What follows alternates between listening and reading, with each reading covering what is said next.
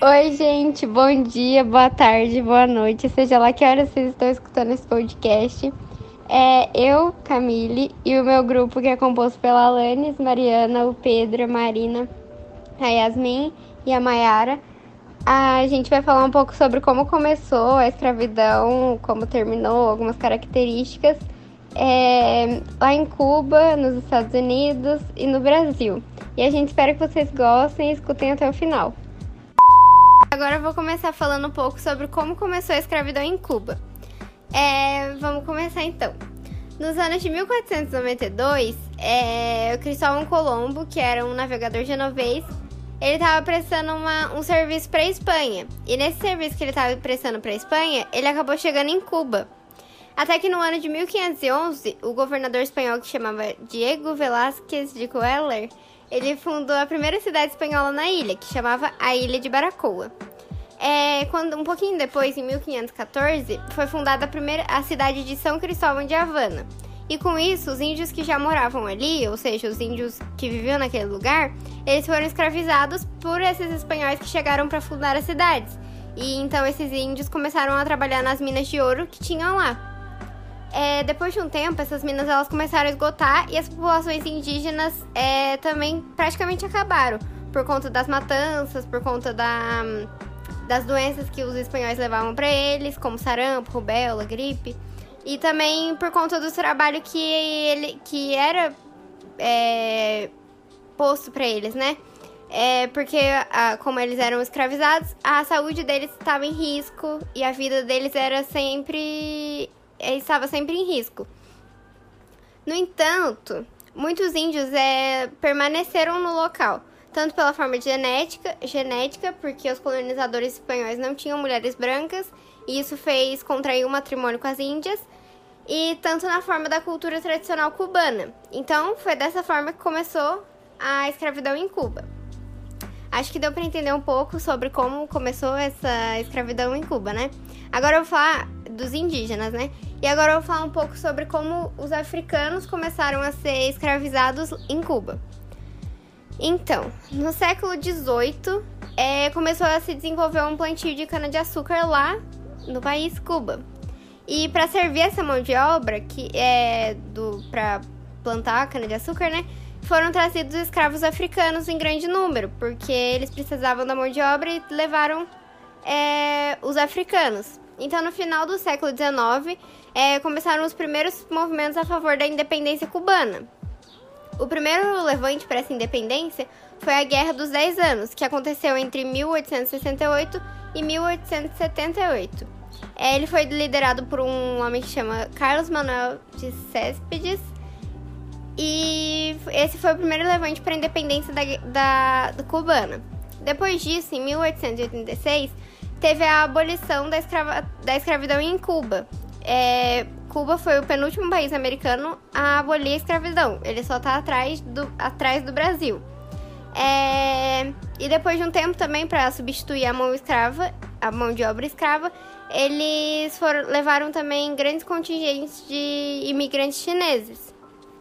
É, o levante seguinte ele foi liderado por um ex-participante da Guerra dos, dos 10 anos, o José Martí, e em 1895 ele se levantou para ir contra aquele domínio espanhol na ilha. É, o movimento conseguiu vitória quando os Estados Unidos começou a apoiar eles. E foi desse, dessa forma que acabou a escravidão em Cuba. Então, gente, agora eu vou falar um pouco sobre como começou a escravidão lá nos Estados Unidos.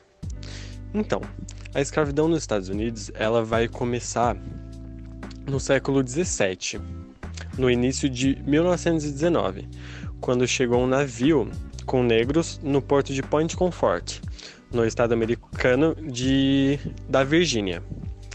É, então, esses africanos, eles foram as primeiras vítimas do comércio de escravo nos Estados Unidos, há mais ou menos 400 anos.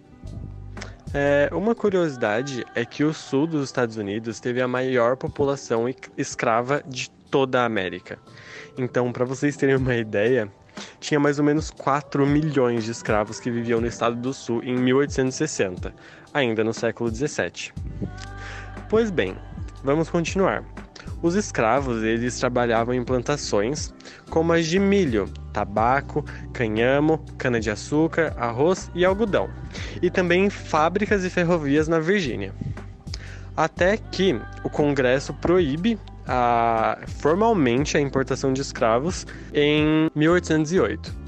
Só que ninguém pensava que as diferenças entre o norte industrializado e o sul agrícola fossem se agravar tanto a ponto de chegar a ter uma guerra civil. Sim, gente, uma guerra civil. A escravidão foi o estompim do conflito. É, mas suas causas foram um meio que um complexo emaranhado de fatores socioeconômicos e político-culturais. Os estados do norte vincularam ao ato de emancipação de 1 de janeiro de 1863 uma reestruturação do sistema social do sul.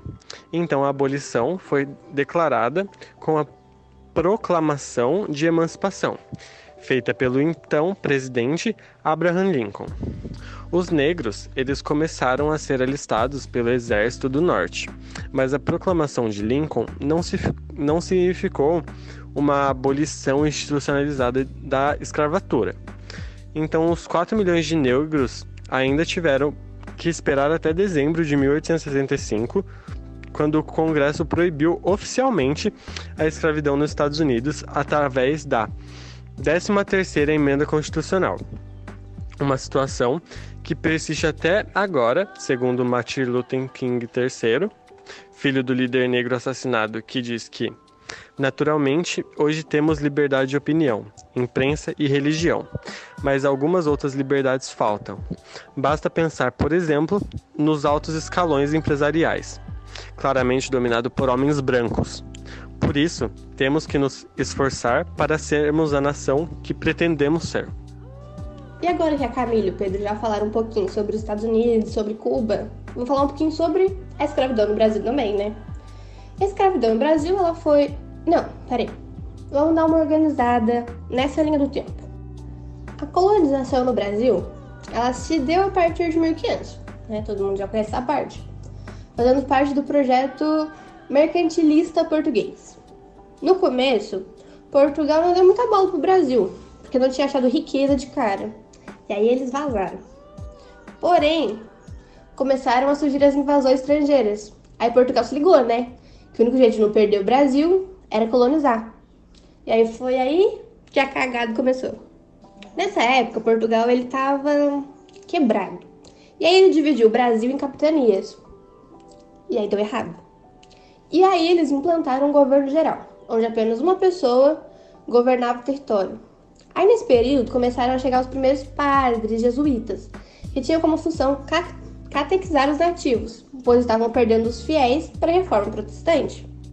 E aí, chegando na parte da escravidão, né, que é o nosso tema do podcast, a escravidão no Brasil, ela inicialmente começa com os índios. Mas os padres jesuítas, eles eram contra, aqui ó, fazendo aspas, contra a escravidão indígena. Pois como a maioria deles já haviam sido catequizados, eles viam os índios catequizados como irmãos. Isso fez com que gerasse diversos conflitos entre os padres e os governantes gerais. E aí, mais ou menos para 1550, começaram a vir os primeiros navios africanos que continham escravos. Aí, com o tempo, esses números de escravos ficou maior do que, os, do que os escravos indígenas. Mas por que isso? Primeiro, eles não tinham muito conhecimento das terras. E aí era mais difícil a fuga, né? Dois, eles eram feitos de escravos porque, no ponto de vista português, eles obteram experiência bem sucedida nas ilhas Atlântica. E três, os escravos africanos, eles eram mais lucrativos. Mas é importante ressaltar aqui que em nenhum momento houve aceitação dos africanos da escravidão. Óbvio, né? E os portugueses, eles até trouxeram diversas etnias africanas, até mesmo rivais, para não haver comunicação, evitando assim as fugas e as revoltas após mais de 300 anos, finalmente o Brasil aboliu a escravidão. E ele foi o último país do continente americano que aboliu o trabalho escravo. Isso ocorreu por meio da Lei Áurea, que foi aprovada pelo Senado e assinada pela Princesa Isabel, em 13 de maio de 1888. Mas o fim da escravidão no Brasil não foi um ato de bondade da monarquia brasileira. Ah, eles quiseram abolir porque eles são muito bonzinhos. Não. Mas foi uma conquista realizada por meio do engajamento popular e da resistência dos escravos. Ou seja, ou eles aboliam ou eles aboliam. O abolicionismo ele ganhou força no nosso país a partir de 1870. Mas um ponto de partida importante a ser considerado foi a proibição do tráfico negreiro, que aconteceu por meio da Lei de Eusébio de Queiroz em 1850. E com essa lei, cortava-se a fonte que renovava os números de escravos no território brasileiro. A escravidão no Brasil ela foi uma instituição violenta e desumana que existiu por mais de 300 anos e foi responsável, obviamente, pela escravidão de milhões de indígenas e africanos. E o Martin Luther King ele tem uma frase que é assim: Eu tenho um sonho. O sonho de que meus filhos sejam julgados por sua personalidade e não pelo seu tom de pele. Essa frase, mesmo com o fim da, da escravidão, ela possui uma crítica social enorme. Infelizmente, tem consequências, a escravidão tem consequências até hoje.